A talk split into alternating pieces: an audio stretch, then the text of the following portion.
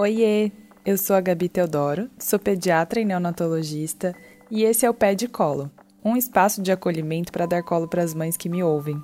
Afinal, se elas estão dando colo para os seus filhos, quem é que dá colo para elas?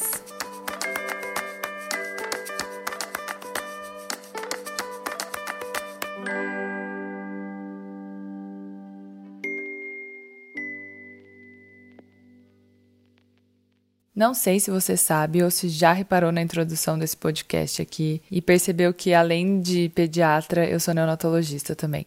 Isso quer dizer que eu fiz uma especialidade dentro da pediatria para cuidar dos bebês recém-nascidos, dos prematuros, trabalhar na UTI neonatal e, no meu caso, principalmente sala de parto.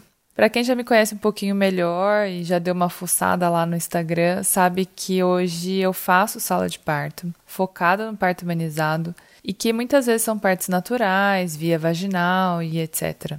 Mas hoje o papo aqui é diferente. Hoje eu vim falar com você que por algum motivo não pariu, mas cuida ou se cuida.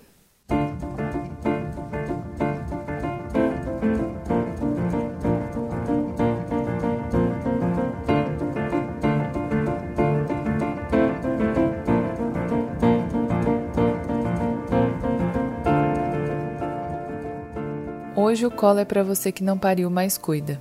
Parece até estranho eu ter que reforçar isso aqui nesse lugar, mas eu ainda vejo muito, mas muito julgamento sobre esse tema. Será que precisa parir para ser mãe? Olha, eu acredito que a maternidade seja composta por muitas partes. Acredito sim que o parto é um momento super importante de conexão, de sentimentos, de transformação. E para te falar a verdade, eu amo poder trabalhar nessa área, porque eu acho que isso tudo é muito incrível. Mas o que eu queria te contar, que eu vejo todas as outras partes da maternidade sendo muito importantes também. E essas outras partes são construídas no dia a dia, no cuidado. Trocar fralda, acordar de madrugada, acordar e não dormir mais, introdução alimentar, educar, criar uma pessoa, tudo isso. É dia após dia que as coisas acontecem. Um vínculo se define, que o cuidado se cria, que o amor cresce. E como é lindo ver isso acontecer. Eu vejo nas consultas a diferença do vínculo e desse cuidado. É nítido.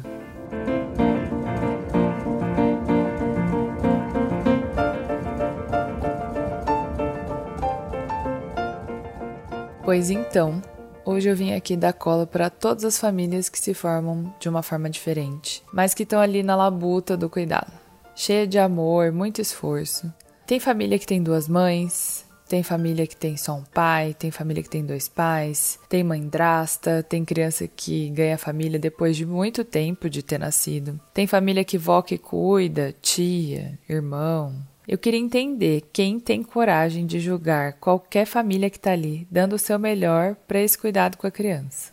Certamente eu não tô e nem quero estar tá nesse lugar de julgamento. Tô no lugar do colo, porque quem cuida precisa de colo, precisa ser cuidado. Simples assim.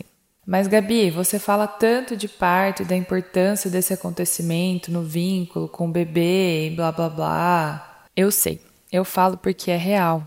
Mas o parto é uma parte. Uma parte incrivelmente importante, é verdade. Uma parte na qual eu gostaria, de verdade, que as pessoas tivessem escolhas conscientes quando existe esse lugar de escolha. Mas cuidar ainda é maior que isso.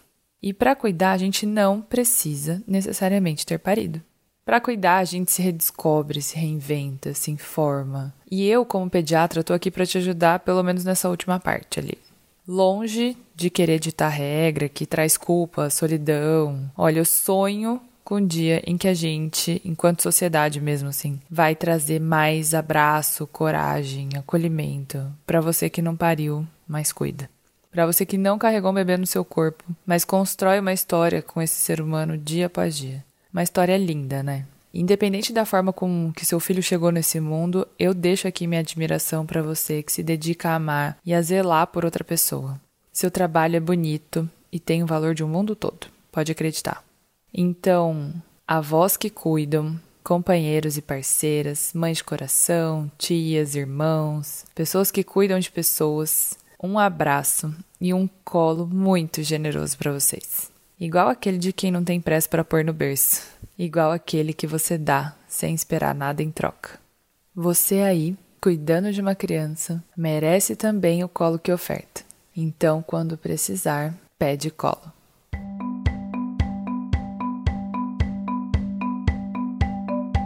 Se você curtiu esse podcast, se identificou e tem sugestões de papos para a gente trazer aqui e aliviar um pouco esse batidão materno, escreve lá no arroba que a gente continua esse papo por lá. Beijo e até o próximo colo.